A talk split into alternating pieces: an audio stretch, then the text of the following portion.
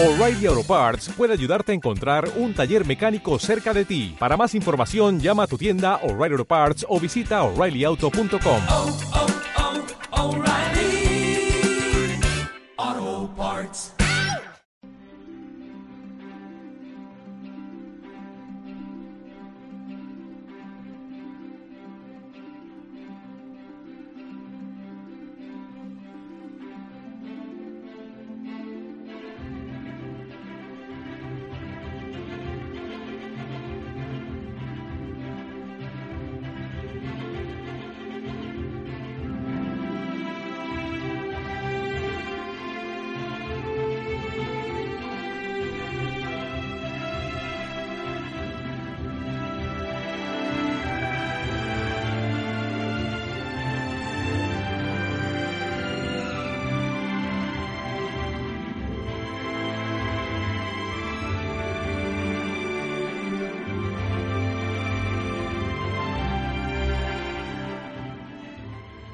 Está escuchando Érase una vez, un programa producido por Marta Gómez.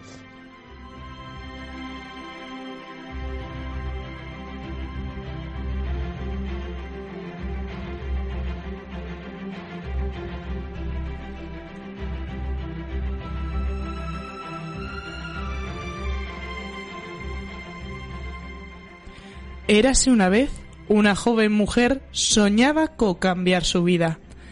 Ella era guapa e inteligente y se llamaba Cenicienta. Al menos así es como la conocía la gente. Estoy segura de que os preguntaréis por qué. La joven muchacha limpiaba todos los días la chimenea de su casa, por lo que sus vestidos siempre estaban sucios o manchados de ceniza. De ahí que la gente del lugar empezara a llamarla Cenicienta.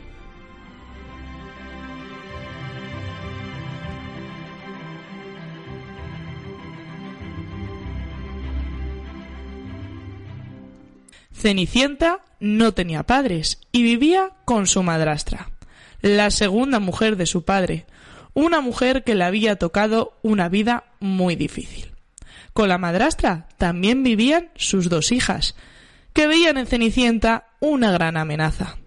Ellas nunca hacían las tareas del hogar, aunque su madre les obligara, siempre acababa ordenándose la Cenicienta, que prefería ayudar antes de ser un estorbo como ellas. Su madrastra se levantaba temprano.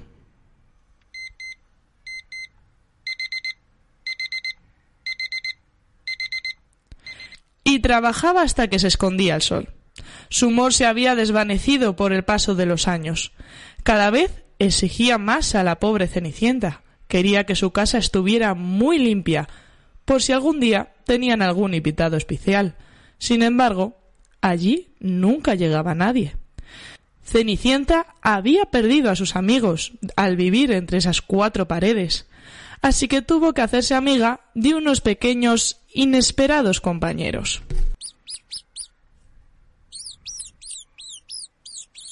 Unos pequeños ratones que, lejos de molestarla en las tareas del hogar, se habían convertido en sus fieles escuderos. Un buen día sucedió algo inesperado. El rey de aquel lugar hizo saber a todos los habitantes de la región que invitaban a todas las chicas jóvenes a un gran baile que se celebraba en el Palacio Real. El verdadero motivo del baile era encontrar una esposa para su hijo, un príncipe algo rebelde y que no quería enamorarse, y mucho menos casarse. Las hermanastras de la Cenicienta, nada más enterarse de la noticia, buscaron sus mejores vestidos. Y Cenicienta, al enterarse, sonrió y comenzó a ilusionarse con salir de aquella casa, porque por un segundo no fuera sirvienta de sus hermanas y disfrutar de la vida. Además, conocería el Palacio Real, y eso debería de ser como un sueño. Cenicienta comenzó a hacer un vestido. Cogió, aguja y hilo y con la ayuda de sus ratoncitos empezó a tejer un hermoso vestido, sin olvidarse de hacer primero sus tareas. El día llegó. Sus hermanastras estaban arregladas con sus mejores galas, y Cenicienta se había puesto su vestido. Al verla sufrieron un ataque de envidia y rasgaron su hermoso vestido. Su madrastra vio el vestido de la Cenicienta y contestó Cenicienta, con esas pintas no irás al baile del príncipe. Puedes limpiar todo este destrozo e ir preparando la cena para cuando nosotras volvamos. Cenicienta fue rápidamente a su habitación y comenzó a llorar.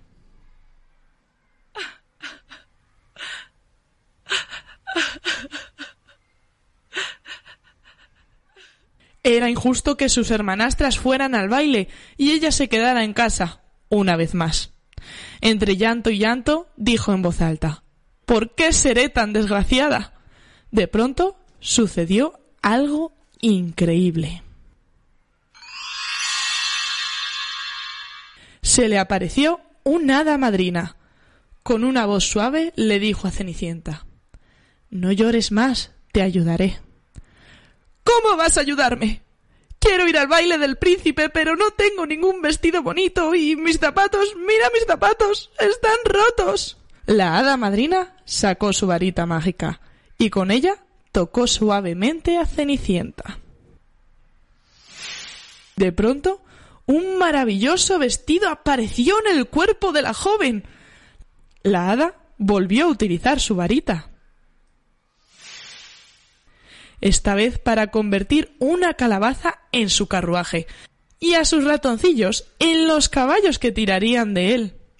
La hadra madrina le dijo Ahora puedes ir al baile, Cenicienta, pero ten en cuenta una cosa muy importante.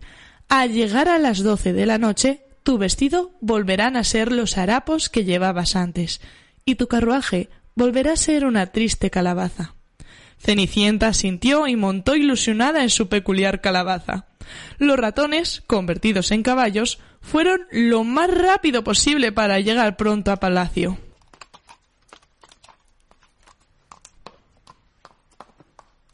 Cuando Cenicienta llegó, la gente ya estaba bailando y picoteando de las bandejas algunos carapés. El príncipe no tardó en darse cuenta de la presencia de la nueva chica que había entrado en sus aposentos se dirigió hacia ella y le preguntó que si quería bailar.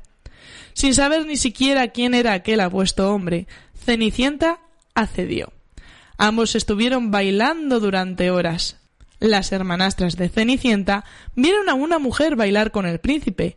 Ni siquiera pensaron que podría ser su hermanastra. De pronto sonó el reloj de palacio. Eran las doce de la noche. Rápidamente Cenicienta pensó Oh no. mi vestido está a punto de desaparecer y el carruaje se transformará en una calabaza. Así que se dirigió al príncipe y dijo Tengo que irme. Salió a toda prisa del salón de baile, bajó la escalinata hacia la salida del palacio y en su ida perdió su teléfono móvil.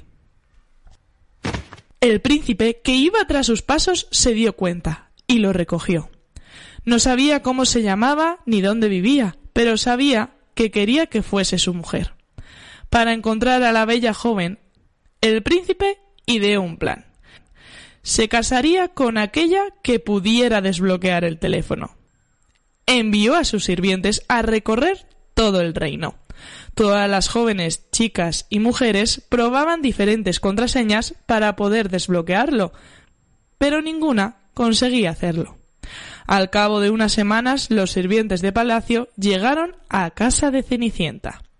La madrastra llamó a sus hijas para que probasen suerte, pero evidentemente desconocían la contraseña. Uno de los sirvientes del príncipe vio a Cenicienta en un rincón de la clase y exclamó ¡Eh!